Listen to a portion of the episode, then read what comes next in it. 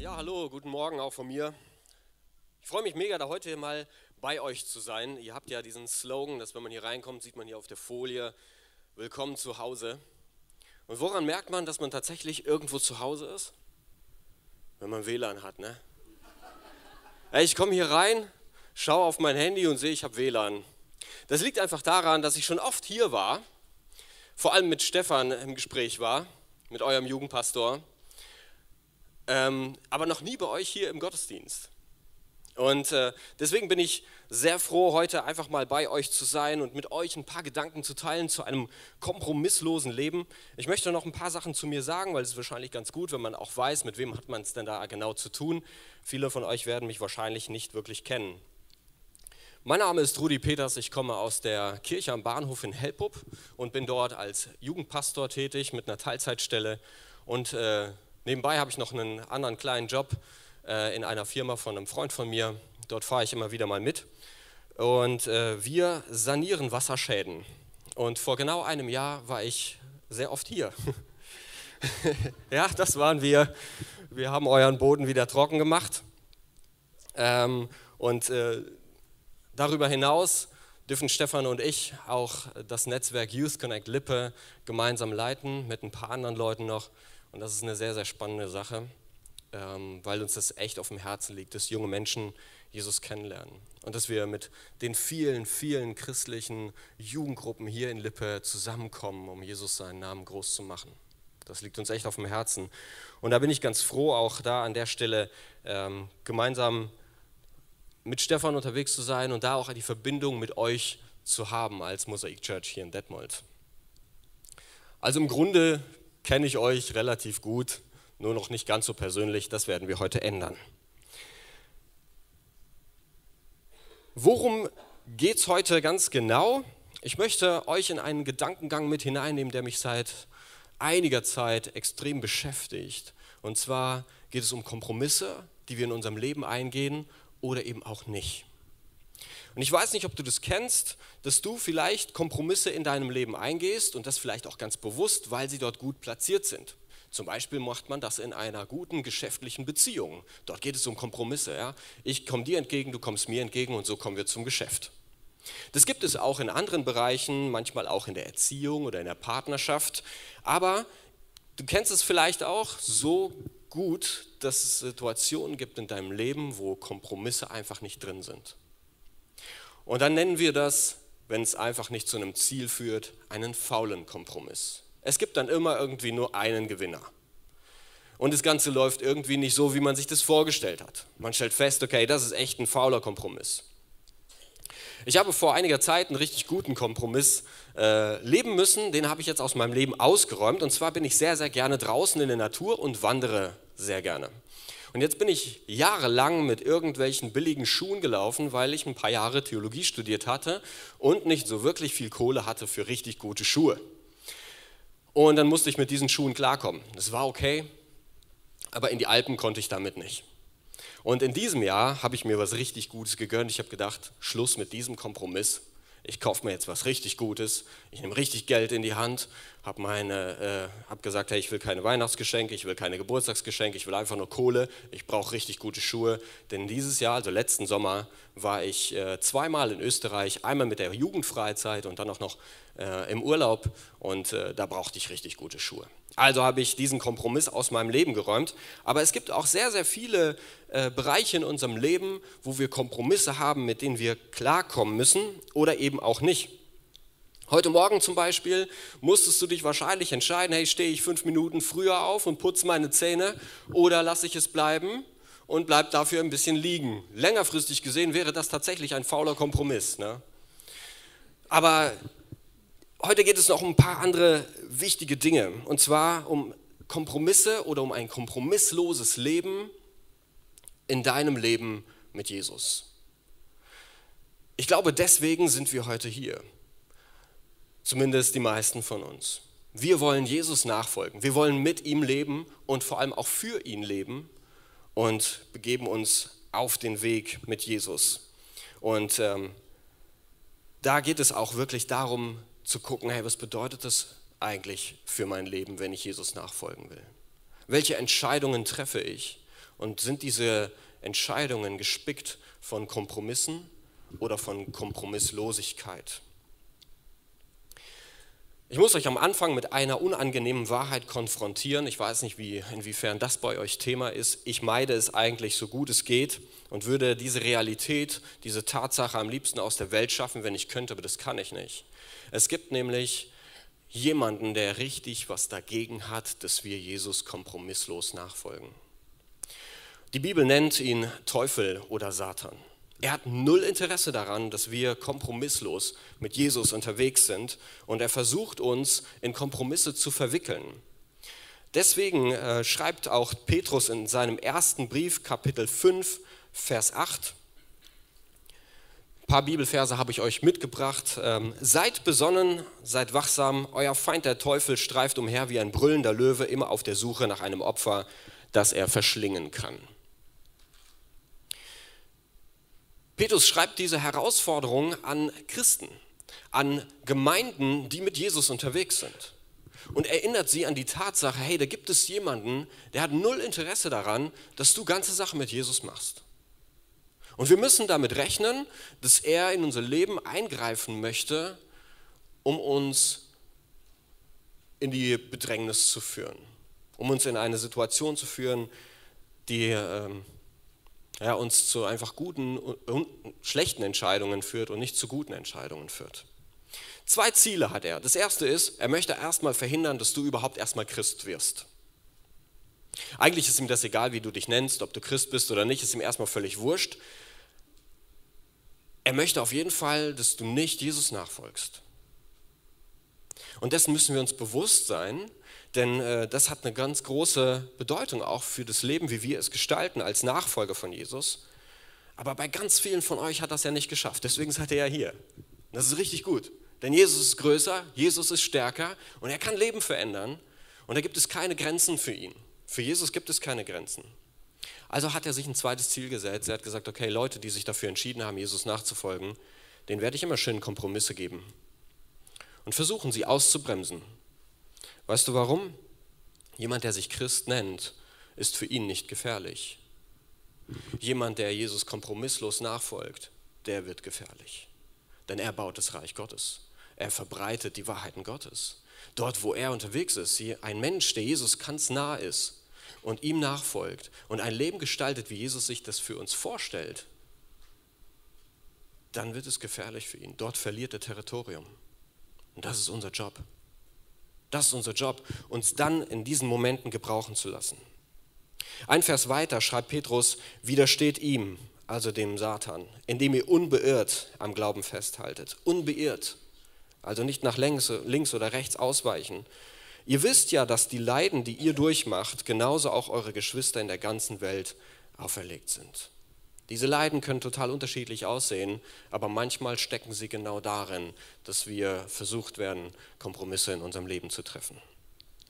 Aber Jesus ruft uns, dich und mich, jedes Mal aufs Neue dazu auf, kompromisslos zu leben.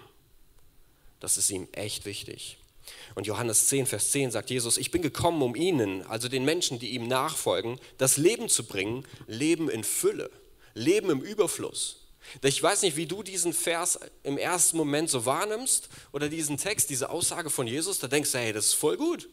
Und du stellst dir sofort ein heftig cooles Leben vor, was voll ist mit all dem, wovon du träumst. Das ist für dich wahrscheinlich erstmal so das Leben in Fülle. Aber Jesus hat ein anderes Leben in Fülle im Sinn, das nämlich unabhängig ist von all diesen Dingen, die wir uns eigentlich erträumen und wünschen hier auf der Erde. Ein weiterer richtig wichtiger Vers ist, und das ist auch der Kern, um den es heute geht, der steht in Lukas Kapitel 9, Vers 23 und 24. Den habe ich euch auch mitgebracht. Wenn jemand mein Jünger sein will, muss er sich selbst verleugnen, sein Kreuz täglich auf sich nehmen und mir nachfolgen. Denn wer sein Leben retten will, der wird es verlieren, und wer sein Leben aber um meinetwillen verliert, der wird es retten. Das klingt irgendwie anders, oder? Und beide Aussagen stammen von Jesus. Ich will euch das Leben in Fülle geben und wer mir nachfolgen will, der soll sich verleugnen, sein Kreuz auf sich nehmen. Wie passt das zusammen? Ich glaube wirklich, dass Jesus uns das Leben in Fülle geben will. Das ist ihm wirklich ein Herzensanliegen. Er möchte dir ein Leben in Fülle geben. Er möchte, dass du erfüllt bist von einem Leben, das göttlich ist, das eine göttliche Idee hat, einen göttlichen Ursprung. Es gibt kein besseres Leben. Aber wie passt das mit dem zusammen, was Jesus dann sagt? Wie können wir das zusammenbringen mit diesen Aussagen, wir sollen uns verleugnen, wir sollen das Kreuz auf uns nehmen?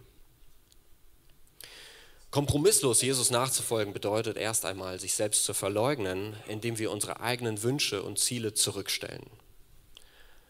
Jesus hat oberste Priorität. Das, was er für dein Leben möchte, hat erste Priorität in deinem Leben. Darum geht's. Und das Zweite ist, dein Kreuz täglich auf sich zu nehmen, bedeutet, ich bin bereit zu verzichten. Jeden Tag stehe ich auf und entscheide mich, Heute verzichte ich darauf, dass ich meine Wünsche, meine Ziele nach vorne bringe und sie umsetze. Es sei denn, sie sind von Gott gegeben. Gottes Ziele sind an dieser Stelle wichtig. Wichtiger als meine. Und das sieht am Ende des Tages tatsächlich so aus, als würdest du dein Leben verlieren, weil du es wegkippst. Du gibst dein Leben komplett ab. In so einem Fall. Denn deine Wünsche, deine Träume, deine Ziele werden nicht mehr die wichtigsten sein. Sie sind immer noch da, aber sie sind untergeordnet unter dem Willen Gottes und der Wille Gottes ist immer gut für dich. Immer. Wir finden in einer Geschichte im Alten Testament eine Beispielgeschichte für uns, die wir uns jetzt genau angucken wollen. Und zwar geht es da um vier klassische Kompromisse, in die wir verstrickt werden sollen. Du nicht. Und die wollen wir uns einmal kurz anschauen in dieser Story und uns überlegen, wie können wir mit diesen Kompromissen umgehen und wie können wir anhand dieser Geschichte lernen, kompromisslos zu leben. Doch bevor wir das tun, möchte ich einmal ein ganz kurzes Gebet für uns sprechen, dass wir offen sind für das, was Jesus uns sagen möchte heute. Denn vielleicht hast auch du in deinem Leben einen Kompromiss, mit dem du dich herumschlägst, was du mit dir herumschleppst. Und ich möchte beten, dass Jesus dir das heute zeigt dass der Heilige Geist heute zu dir kommt und zeigt, hey, an dieser Stelle sollten wir in der nächsten Zeit mal arbeiten. Okay? Jesus, ich danke dir dafür, dass du heute hier bist an diesem Tag. Du möchtest zu uns sprechen. Und wir danken dir, dass du unsere Herzen berühren willst, Heiliger Geist, um uns voranzubringen, dass wir wachsen können, dass wir einen Schritt nach dem anderen gehen können in der Nachfolge und ich danke dir dafür, dass du heute hier bist. Ich möchte dich bitten, dass du zu uns sprichst, dass du unsere Herzen berührst, dass du uns zeigst, wie du uns siehst und woran du heute an uns arbeiten möchtest. Danke, dass du da bist. Amen. Okay, die Geschichte, die wir uns angucken wollen, steht im zweiten Buch Mose. Das ist die sogenannte Exodus-Geschichte. Und äh, die ist mega spannend, finde ich. Äh, da passieren sehr, sehr viele krasse Sachen und vor allem geht es da um die Befreiungsgeschichte des Volkes Israel aus dem Land Ägypten, in dem sie versklavt sind, in dem sie Gefangene sind. In diesem Land sind sie nicht frei. Sie sind nicht sie selbst, denn sie werden fremdbestimmt. Und da gibt es in diesem Land den Pharao, der diese Israeliten, die Hebräer, unterdrückt, der sie zwingt, für ihn zu arbeiten und sogar so weit gegangen ist, dass er angefangen hat, ihre männlichen Babys zu töten, weil er Angst hat, dass sie zu groß werden könnten, dass das Volk zu groß werden könnte. Und in diese Zeit hinein kommt Gott mit dem Auftrag zu Mose und sagt ihm, hey, du bist berufen, mein Volk in die Freiheit zu führen. Und er gibt dem Mose einen ganz konkreten Auftrag, den finden wir im Kapitel 3, Vers 18, also zweite Buch Mose, Kapitel 3, Vers 18. Und da sagt Gott zu Mose, der Herr, der Gott der Hebräer, ist uns erschienen. Das soll Mose zum Pharao sagen. Lass uns drei Tagesreisen in die Wüste gehen, um dort dem Herrn, unserem Gott, zu opfern. Mose hat den Auftrag, zum Pharao zu gehen und zu sagen, hey, lass unser Volk gehen. Wir wollen drei Tage lang in die Wüste hineingehen und dort wollen wir unserem Gott dienen. Das können sie in diesem Land nicht. Denn hier herrschen fremde Götter, hier herrscht der Pharao. Und so sollen sie rausgehen, um Gott zu dienen. Der Auftrag ist ganz klar. An Mose genauso wie an uns heute, Mose bekommt den Auftrag, hey, wann sollt ihr gehen? Jetzt. Wir sollen jetzt losmarschieren und zwar jeder. Wir sollen drei Tagesreisen in die Wüste gehen und dort sollen wir Gott anbeten. Dort wollen wir Gott dienen. Dort wollen wir unser ganzes Leben auf ihn, auf Gott ausrichten. Aber der Pharao sagt, nö, das machen wir nicht. Wir lassen euch nicht gehen, denn ihr seid unsere billigen Arbeitskräfte. Und so beginnt ein Kampf zwischen den Göttern. Und viele von uns kennen die Geschichte, zumindest vielleicht vom Hörensagen oder aus dem Religionsunterricht oder aus der Teenie-Stunde oder so. Ähm, da beginnen die zehn Plagen. Und Gott fängt an, dem Pharao und dem ganzen Volk Ägypten zu zeigen, wer er ist. Und nach und nach besiegt er eine ägyptische Gottheit nach der anderen und zeigt den Ägyptern, wer Gott ist und wer Herr ist und wer stärker ist. Und das führt letztendlich dazu, dass sie befreit sind. Der Pharao entschließt sich am Ende, dieses Volk gehen zu lassen. Aber in dieser ganzen Plagengeschichte gibt es vier Kompromisse, die er Mose anbietet. Und die wollen wir uns mal angucken. Diese Geschichte ist eine Beispielgeschichte für uns. Sie ist tatsächlich so passiert, aber gleichzeitig ist sie auch eine Übertragung für unser Leben. Denn die Bibel arbeitet sehr viel mit Bildern. Ihr habt wahrscheinlich schon gelesen oder gehört, dass Paulus zum Beispiel in seinen Briefen ganz oft von der Sklaverei der Sünde spricht. Dass wir Menschen ohne Jesus versklavt sind, dass wir Gefangene sind in einem Leben, das Gott sich so für uns eigentlich nicht vorgestellt hatte. Und aus diesem Leben heraus will Gott uns rausholen durch seinen Sohn Jesus Christus, der das Opferlamm wurde und für uns gestorben ist.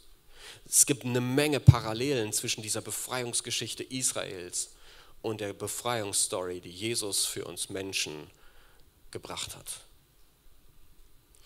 Und ein paar dieser Parallelen kommen auch in dieser Geschichte vor. Wenn wir also in, äh, heute davon reden, dass Ägypten das Land ist, in dem die Israeliten gefangen sind, dann können wir dieses Ägypten als Bild dafür nehmen, dass das das alte Leben von uns ist. Die, fromm gesprochen, die Welt, dort, wo wir ursprünglich herkommen.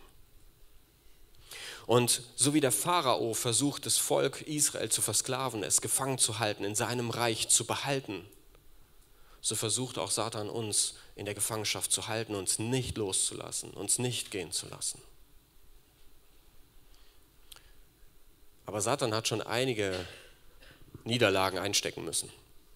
Und so versucht er jetzt einfach Kompromisse herauszuholen. Der erste Kompromiss, den finden wir im achten Kapitel im zweiten Buch Mose, Vers 21. Da rief der Pharao Mose und Aaron zu sich und sagte, ihr dürft losziehen und eurem Gott Opfer darbringen, bleibt aber hier im Land. Das ist interessant. Der erste Kompromiss ist, okay, du kannst Jesus nachfolgen, wenn du das unbedingt willst, aber bleib weltlich. Ich weiß nicht, was du mit diesem Wort weltlich verbindest. Dort, wo ich herkomme, ich komme aus einer, ursprünglich aus einer Baptistengemeinde, da war weltlich das Synonym für alles Böse. Alles, was schlecht ist. Das, äh, darunter fällt Alkohol, darunter fällt Drogen, darunter fällt Kriminalität und alles, was irgendwie schlecht ist. Ja, und ganz so weit weg ist es ja auch nicht. Ähm, und ich möchte dieses Wort ganz bewusst benutzen, denn eigentlich bedeutet dieses Wort weltlich, es ist so, wie die Welt geprägt ist, im Grunde genommen, so wie die Gesellschaft um uns herum denkt und was normal ist in unserem Umfeld, dort, wo wir uns im Alltag bewegen. Und so wie der Pharao dem Mose anbietet, hey, ihr könnt Gott gerne anbeten, aber ihr bleibt schön hier im Land. Dort, wo ich euch sehen kann. Dort, wo ich euch im Blick habe. Dort, wo ich euch im Griff habe. Das könnt ihr hier schön machen. Aber ich bleibe König über euch.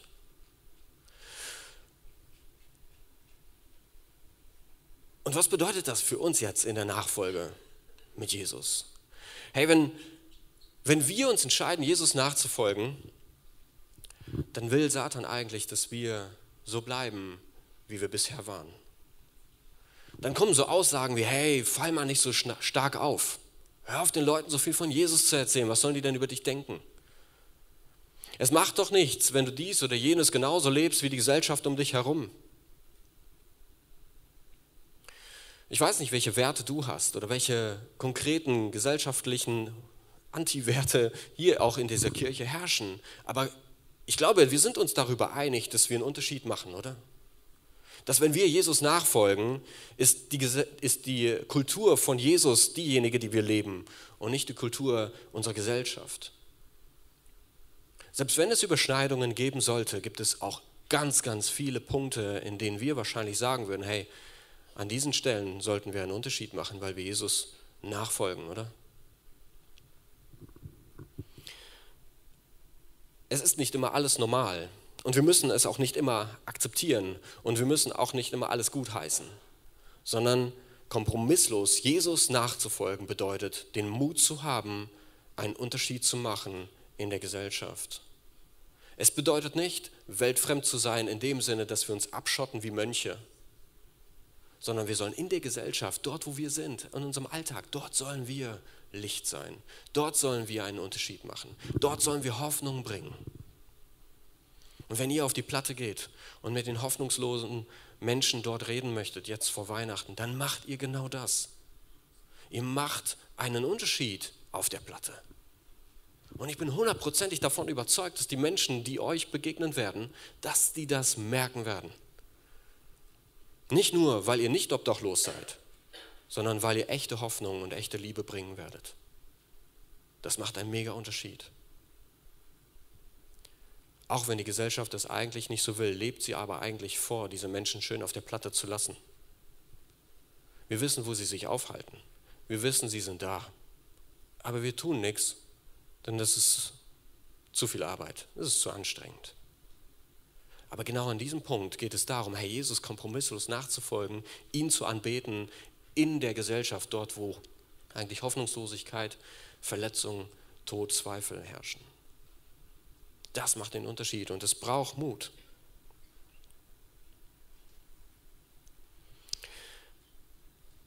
Eine Wahrheit ist, die wir uns wirklich äh, zu Herzen nehmen sollten, dass wir uns nicht aussuchen können. Ähm, doch wir können es uns aussuchen, aber wir müssen uns darüber bewusst werden, wer ist unser König, wer ist derjenige, der über uns herrscht. Ich weiß, dass das jetzt sehr schwarz-weiß klingt und das ist nicht unbedingt das, was wir gerne hören, aber entweder wir leben unter der Herrschaft Gottes und Jesus ist unser König oder er ist es nicht. Und dann sind wir in dem Herrschaftsbereich Satans.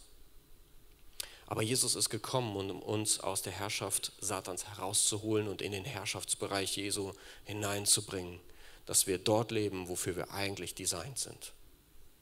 Das ist unsere Berufung. Und wir müssen uns darüber klar werden, dass wir nicht zwei Herren gleichzeitig dienen können. Das funktioniert nicht. Sondern wir müssen eine Entscheidung treffen.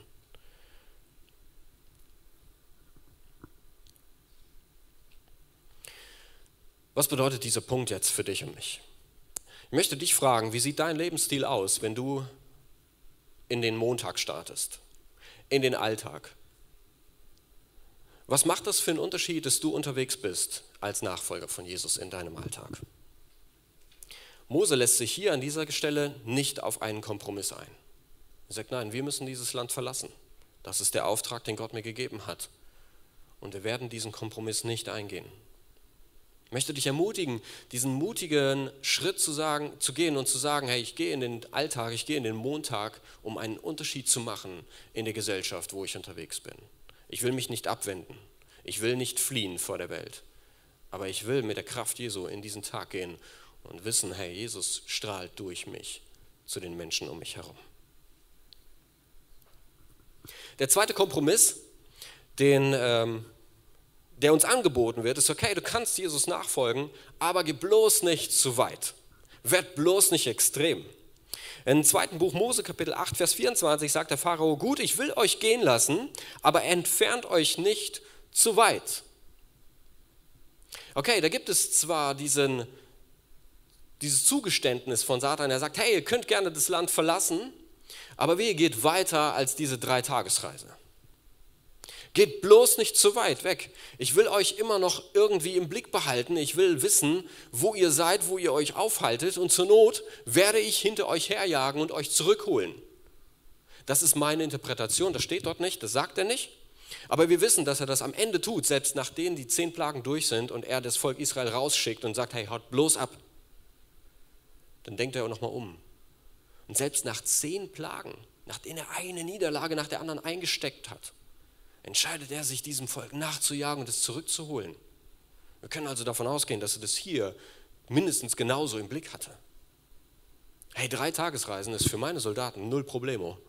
Wir sind die stärkste Weltmacht, die es aktuell gibt, und das war zur Hochzeit Ägyptens. Bleib schön in meiner Nähe, sagt der Pharao zu Mose, dort, wo ich euch erreichen kann, denn ich will nicht die Kontrolle verlieren. Und nach diesen drei Tagen oder nach dieser Dreitagesreise, wenn ihr euren Dienst in der Wüste verrichtet habt, kommt ihr zurück. Weißt du, in deinem Leben kommt wahrscheinlich auch immer wieder dieser Gedanke, hey, geh bloß nicht zu weit. Werd bloß nicht extrem und schon gar nicht fundamentalistisch. Das ist ein ganz böses Wort, sollten wir wirklich nicht sein. Aber damit wird ja oft dann auch gespielt, ganz bewusst mit Angst. Ja. Also Fundamentalisten sind gefährlich.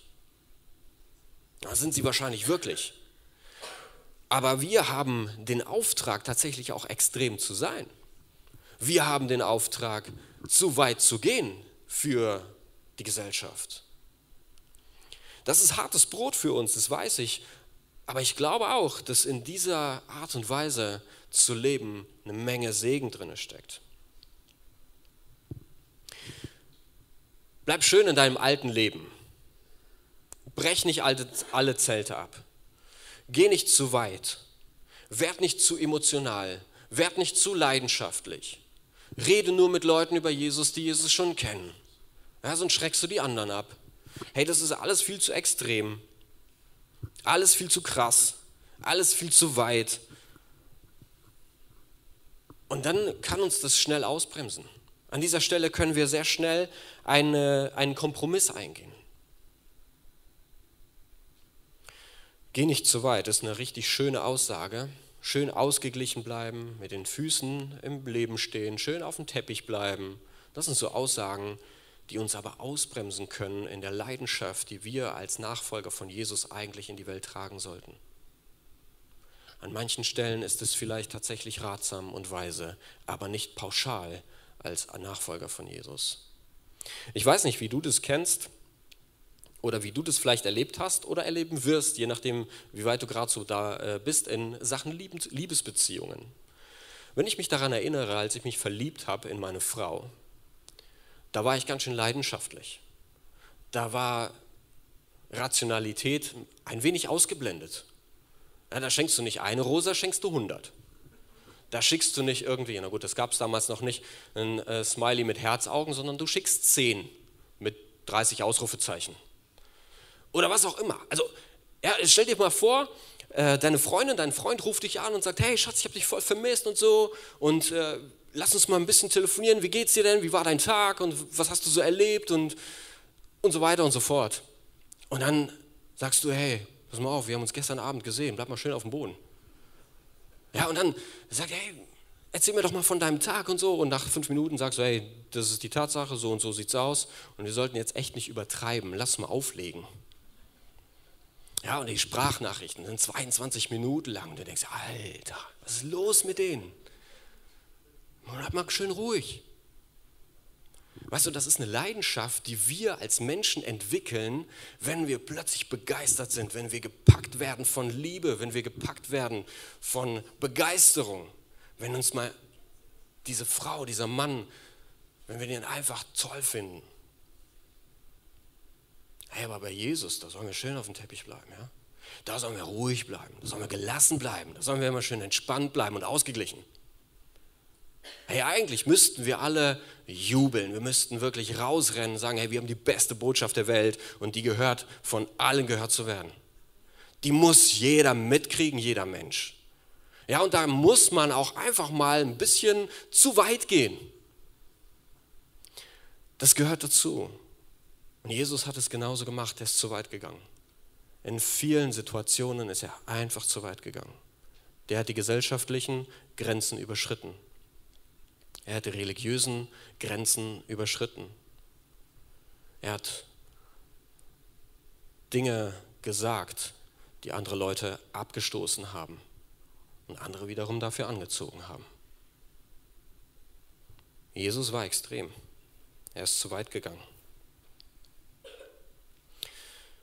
Ich möchte ein paar Sachen einfach mal aufgreifen, die Jesus gesagt hat, weil er extrem, extrem war.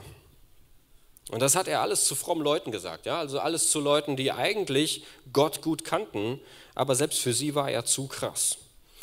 Er sagt zum Beispiel, wenn ihr nicht bereit seid, alles aufzugeben und mir nachzufolgen, könnt ihr nicht meine Jünger sein. Alles aufgeben bedeutet alles aufgeben. Nimm dein Kreuz auf dich und folge mir nach.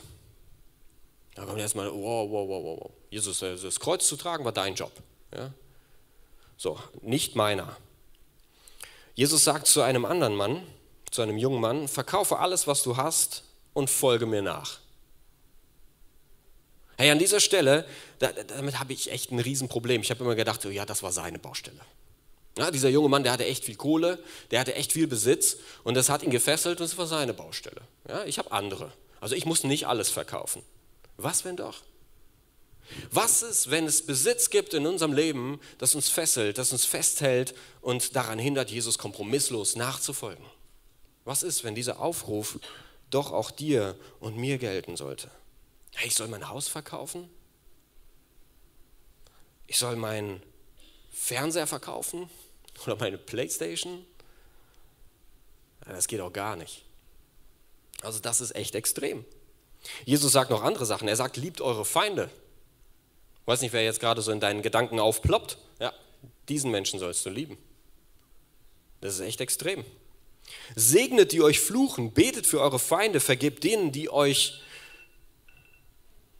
Ja, betet für diejenigen, die euch Unrecht tun. Das sind Sachen, die würden wir von uns aus wahrscheinlich nicht von alleine tun. Jesus sagt, auch wenn du einer Frau nur mit begehrlichem Blick ansiehst, hast du schon den Ehebruch begangen. Hey, bleib mal ruhig, machen doch alle, ist doch alles kein Problem. Gucken, nur nicht anfassen, kennen wir doch. Wo ist das Problem so? Aber Jesus findet das nicht witzig. Jesus möchte, dass wir krass sind, dass wir in vielen Hinsichten, wo es um Gottes Kultur geht, extrem sind, dass wir da keine Kompromisse eingehen. Okay, der dritte Kompromiss den der Pharao dem Mose anbietet, steht in Kapitel 10, Vers 8 bis 11. Der Pharao ließ, wiederum nach einer Plage, Mose und Aaron zu zurückholen und sagte, zieht los und opfert dem Herrn, eurem Gott. Wer von euch soll denn mitgehen? fragt er dann.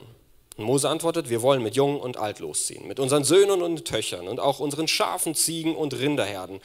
Die nehmen wir mit. Schließlich wollen wir gemeinsam ein Fest zu Ehren des Herrn feiern. Und da spottet der Pharao, oh ja, geht nur mit dem Segen des Herrn. Ich werde euch aber niemals mit euren Familien ziehen lassen. Es ist offensichtlich, dass ihr Böses im Schilde führt. Und dann sagt er, nein, nur ihr Männer dürft das Land verlassen und dem Herrn, eurem Gott, zu opfern. Das ist es doch, was ihr wollt. Und daraufhin ließ der König, also der Pharao, Mose und Aaron hinauswerfen. Wenn Satan dich nicht halten kann, wenn er weiß, okay, dich habe ich verloren in die Nachfolge von Jesus, und du bist bereit, dein Leben komplett abzugeben und alles aus deinem Leben zu killen, was dich daran hindert, Jesus ganz nachzufolgen mit allem, was du hast und mit allem, was du bist, dann wird er anfangen, die Menschen, die dir lieb sind, von dir fernzuhalten. Das geht, geht einfach mal mit diesem Gedanken los, hey, Glaube ist Privatsache. Das ist in unserer Gesellschaft so. Glaube ist Privatsache. Hey, was du glaubst, finde ich richtig cool. Das passt zu dir. Voll gut, wenn dir das hilft, aber für mich ist das nichts. Habt ihr schon mal gehört? Ja? Das ist so typisch für unsere Gesellschaft. Und dann den Mut zu haben und zu sagen, ja doch, ich glaube, das ist genau das Richtige für dich. Das ist genau das Richtige für dich. Ich bin gern in dieser Firma, wo wir Wasserschäden sanieren, denn dort haben wir Kollegen, die Jesus nicht kennen. Und ich bin Woche für Woche herausgefordert, mit Kollegen unterwegs zu sein, die Jesus nicht kennen. Und dann in dieser Zeit, wo wir gemeinsam arbeiten, darauf zu schauen und herausgefordert zu sein, ein Licht, ein Unterschied zu sein für meine Kollegen. Und ihnen zu sagen, hey, Jesus liebt auch dich. Und ich glaube, dass das, was ich glaube, auch das Richtige für dich und dein Leben ist. Das braucht Mut. Weil diese Menschen dann das Ganze plötzlich persönlich nehmen müssen. Es geht sie plötzlich etwas an. Es ist nicht nur meine Sache, sondern plötzlich wird meine Sache zu ihrer Sache. Und ich merke, wie mich das jede Woche neu herausfordert an dieser Stelle. Und dabei ist das noch nicht mal meine Familie. Eine andere kurze Geschichte vor Anfang des Jahres oder im Frühjahr, da haben wir eine Taufe gefeiert bei uns in der Gemeinde. Und da, dort gab es einen Mann, der hat durch seinen Sohn Jesus kennengelernt, so richtig. Seine Frau ist schon lange bei uns in der Kirche und die Kinder gehen immer mit. Und sein Sohn, der ist, äh, muss mal kurz überlegen, 13 Jahre alt müsste er sein. Und der war in einem Religionsunterricht in einer nichtchristlichen Schule herausgefordert, ähm, sein, für seinen Glauben einzustehen. Denn das Thema war Christenverfolgung. Und die Lehrerin fragte die Kinder, wer von euch wäre bereit, für das, was er glaubt, für seine Werte in den Tod zu gehen? Wirklich zu sterben, sein Leben abzugeben. Jeder, der sagt, nee, mache ich nicht, der geht einmal auf die rechte Seite. Jeder, der sagt, jo, ich wäre bereit, geht auf die linke Seite. Dieser Junge war der Einzige, der da stand und sich rechtfertigen musste gegenüber von knapp 30 anderen Kids, was denn mit dem los ist. Das war krass. Und sein Vater hat gedacht zuerst, hey, was ist das für eine Lehrerin? Was macht die mit meinem Kind? Und dieser Junge, der saß da am Abendbrottisch und sagte, weißt du, das war das Krasseste, was ich in meinem Leben gemacht habe. Aber ich bin so froh darüber. Die Auswirkung war nämlich die, als er dort fünf Minuten stand und für seinen Glauben einstehen musste, kamen plötzlich zwei, drei andere Kids und wechselten dort rüber und sagten, eigentlich bin ich auch Christ, ich habe mich nur nicht getraut. Das ist heftig, oder? Und dieser Junge, der hat nachher dann gesagt, als sein Vater gesagt hat, hey, das ist krass, was dieser Junge für eine Kraft hat, für seinen Glauben einzustehen. Und wenn Jesus so eine Kraft geben kann, dann will ich diesen Jesus kennenlernen. Er hat sein Leben abgegeben. Und nachher hat der Junge zu ihm gesagt, Papa, ich bete jeden Abend für dich. Jeden Abend, weißt du das? Der hat für ihn gekämpft. Ich möchte dir Mut machen, hey, kämpfe für die Menschen, die Jesus nicht kennen, die dir aber wichtig sind. Ich muss mich selber immer wieder daran erinnern, dass mein Schwiegervater Jesus nicht kennt. Und ich darf ihn nicht aufgeben. Und Gebet hat so viel Kraft und so viel Macht. Und wenn es das Einzige ist, was du tun kannst, tu es. Gib die Menschen in deinem Umfeld nicht auf. Geh mit ihnen zusammen los und sag, hey, wenn ich Jesus nachfolge, will ich alle mitnehmen, die mir wichtig sind. Wenn ich Jesus kompromisslos nachfolgen will, dann nehme ich alle mit. Meine Familie, meine Kinder, meine Eltern, jeden nehme ich mit. Und ich lasse keinen ohne Kampf zurück unter der Herrschaft Satans. Lass uns diesen Kompromiss nicht eingehen. Lass uns kämpfen für die Menschen, die uns wichtig sind.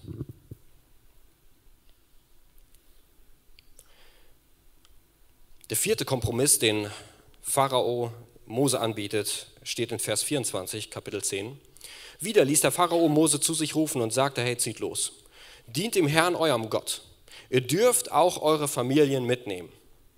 Nur, eure Schafe, Zieger, Ziegen und Rinder sollen hier bleiben. Der vierte Kompromiss, hey gut, zieht los. Mann, Frau, Kind, alle, was, was ihr wollt, zieht los. Dient eurem Herrn, geht eure Dreitagesreise macht dort in der Wüste, was auch immer ihr machen sollt. Aber eure äh, Tiere, die bleiben hier. Jetzt ist es ja so, dass diese Tiere keine kleinen Haustiere sind von den Israeliten. Also sind nicht die Kaninchen von meinen Kindern, so, die man einfach mal streichelt, die man füttert und dann sind sie süß und das ist cool und äh, man kann mit ihnen spielen und dann setzt man sie wieder zurück in den Kaninchenstall. Für die Israeliten sind diese Tiere, diese Ziegen, Rinder und Schafe ihr Besitz. Es ist ihr Reichtum. Es ist das, was sie haben an Ressourcen, um zu leben. Das ist es, was der Pharao zurückbehalten möchte. Er möchte ihren Besitz, ihre Ressourcen in seiner Kontrolle behalten. Er sagt, hey, ihr könnt gerne rausziehen. Aber wisst ihr was? diese Ressourcen sind so wie eine lange Leine des Pharaos. Denn er weiß, ohne ihre Ressourcen, ohne ihre Tiere werden sie in der Wüste nicht lange bleiben. Denn sie haben nichts zu essen, sie haben nicht lange zu trinken und sie werden eines Tages wiederkommen und sie sind wie ein Pfand für mich. Und ich werde meine Kräfte, meine billigen Kräfte, meine Arbeitskräfte nicht verlieren. Jesus sagt in Matthäus 6, Vers 21, dort wo dein Schatz liegt, dort ist auch dein Herz. Der Teufel sagt dir, hey, wenn ich dich und deine Familie, alle Menschen, die dir lieb sind, nicht abhalten kann, Jesus nachzufolgen, dann stell deine Ressourcen nicht Gott zur Verfügung. Und das ist ganz oft in unserem Leben einfach das Geld, das wir haben. Und dieses Geld, das haben wir hart erarbeitet. Dafür haben wir Überstunden gekloppt. Dafür haben wir richtig Gas gegeben. Wir haben eine teure Ausbildung gemacht. Das hat richtig Geld gekostet. Und dann ist es doch eigentlich nur gerecht, dass ich das genießen kann, dass ich das schön unter meiner Kontrolle behalte, oder? Jesus möchte, dass wir all das, was wir haben, abgeben. Das, was unser Herz ausmacht, das sollen wir abgeben. Es ist immer ein Kampf um unser Herz, wenn es um unseren Besitz geht. Und dort, wo dein Schatz ist, dort ist dein Herz. Und wer dein Herz hat, der hat dich. Jesus nachzufolgen bedeutet, ich gebe ihm alles, was ich habe. Meine Frau und ich, wir haben vor einiger Zeit beschlossen, dass das, was wir in unserem Haus haben, das, was wir an Besitz haben, dass wir das ganz bewusst Jesus geben möchten. Das heißt, unser Auto gehört nicht mehr uns, sondern wir verwalten es. Der Fernseher, den wir haben, der gehört nicht mehr uns, sondern wir verwalten ihn. Das, was wir an Essen haben, gehört nicht nur uns, sondern es gehört Jesus und wir verwalten es. Die Jobs, die wir haben, gehören nicht uns, sondern wir verwalten sie. Und plötzlich bekommen wir eine andere Perspektive von diesen Dingen. Plötzlich fragen wir uns, hey, was soll unser Fernseher denn eigentlich zeigen? Plötzlich sagen wir, hey, das sind Menschen, die haben gerade einen Autounfall gehabt, wir sollten ihnen unser Auto zur Verfügung stellen, denn wir können das meiste auch fußläufig erreichen dann bedeutet das plötzlich, hey, wir sollten Gastfreundschaft üben, denn wir haben Essen, wir haben ein Haus, wir können Leute einladen. Versteht ihr, die Perspektive verändert sich plötzlich. Denn das alles, was wir haben, gehört Jesus und nicht mir. Ich möchte euch ermutigen, an dieser Stelle keinen Kompromiss einzugehen, zu sagen, hey, das ist alles meins. Denn das, was du horten willst, darüber hat Satan dann seine Hand. Sondern stell es Jesus zur Verfügung und ich verspreche dir, er wird einen Riesensegen daraus machen. Der wird einen Riesensegen daraus machen. Das, was Jesus gehört, das vermehrt er immer. Und ich will hier nicht darauf hinaus, dass wir jetzt reich werden und dass wir materiell überschwänglich leben werden oder sowas. Gar nicht. Der Segen Gottes kann ganz anders aussehen, aber das lassen wir schön ihm. Das kann er bestimmen. Wisst ihr, was passiert, nachdem sie gesagt haben, die Israeliten, hey, wir nehmen alles mit. Kinder, Frauen, Männer, Tiere, alles, was wir haben, das nehmen wir mit, um Gott anzubeten. Sie werden nach der zehnten Plage rausgeschickt aus ihrem Land und sie bekommen Schmuck, Gold, Silber und Proviant zugesteckt, damit sie abhauen. Freiheit wird nochmal belohnt mit zusätzlichen Dingen, die Gott ihnen einfach mitgibt, weil die Ägypter die Schnauze voll haben. Das ist Gott. Das ist er. Wenn er uns in Freiheit führt, dann nicht nur ein bisschen, sondern komplett. Kapitel 12, Vers 31. In der Nacht rief Mose und Aaron, äh, rief er, also der Pharao Mose und Aaron zu sich und sprach: Macht euch auf, zieht weg aus meinem Volk, ihr und die Israeliten, und geht, dient dem Herrn, wie ihr gesagt habt. Also alles, was ihr wollt, das macht ihr einfach. Und das führt in die Freiheit. Die ganze Welt hat keine Macht mehr. Die Leine Satans ist gekappt. Das geteilte Herz ist nicht mehr vorhanden. Und diese Gefangenschaft von Geld und Besitz ist gebrochen. Wir sind frei von Kompromissen. Und das bedeutet, dass wir in Freiheit leben. Und zwar das Leben, was Jesus uns versprochen hat, ein Leben in Fülle. Unabhängig von den Umständen, die Umstände spielen nicht mehr die große Rolle. Und Jesus möchte uns heute dazu aufrufen, dieses kompromisslose Leben zu führen, das in Fülle ist. Lebst du heute in einem Kompromiss? Damit möchte ich jetzt abrunden mit dieser Frage. Was ist der Kompromiss in deinem Leben? Vielleicht ist es eine Gewohnheit, die sich in dein Leben geschlichen hat und du weißt ganz genau, eigentlich sollte ich daran arbeiten. Aber es geht auch irgendwie ohne. Hey, dann lebst du in einem Kompromiss. Geht es an. Vielleicht ist es eine Entscheidung, die du schon ewig vor dir herschiebst und du weißt, sie ist dran, sie ist wichtig, aber es braucht richtig Kraft und Mut. Wenn du sie nicht triffst, lebst du in einem Kompromiss. Vielleicht lebst du in einer gestörten Beziehung zu jemand anderem. Vielleicht hat dir jemand Schuld getan oder du bist an jemanden schuldig geworden. Und dann möchte ich dich herausfordern, hey, leb nicht diesen Kompromiss, sondern geh den ersten oder den nächsten Schritt, um diese Beziehung wieder in Ordnung zu bringen. Vielleicht bist du auch gefangen in deiner Vergangenheit und es sind viele Dinge in deinem Leben passiert, die dich bitter machen, die dich nervös machen, die dich, die dich irgendwie quälen und gefangen halten. Möchte ich bitten, hey, triff die Entscheidung und sag, Jesus, ich möchte an dieser Stelle frei werden. Und es kann sein, dass du dadurch einen Prozess durch musst, der schmerzhaft ist, weil viele alte Dinge hochgeholt werden müssen. Aber am Ende steht die Freiheit, die Jesus dir geben will. Bring das heute in Ordnung. Nutze das Gebetsteam, das jetzt für dich da ist. Sie sind da, um genau diese Sachen mit dir durchzubeten. Ich möchte dir das echt mit, mitgeben, dass Gott dich an dieser Stelle segnet und dir die Kraft und den Mut gibt, diese Entscheidung zu treffen, Kompromisse in deinem Leben auszuräumen, sodass du in die Freiheit kommen kannst, in das Leben, das Jesus dir und mir versprochen hat, ein Leben in Fülle.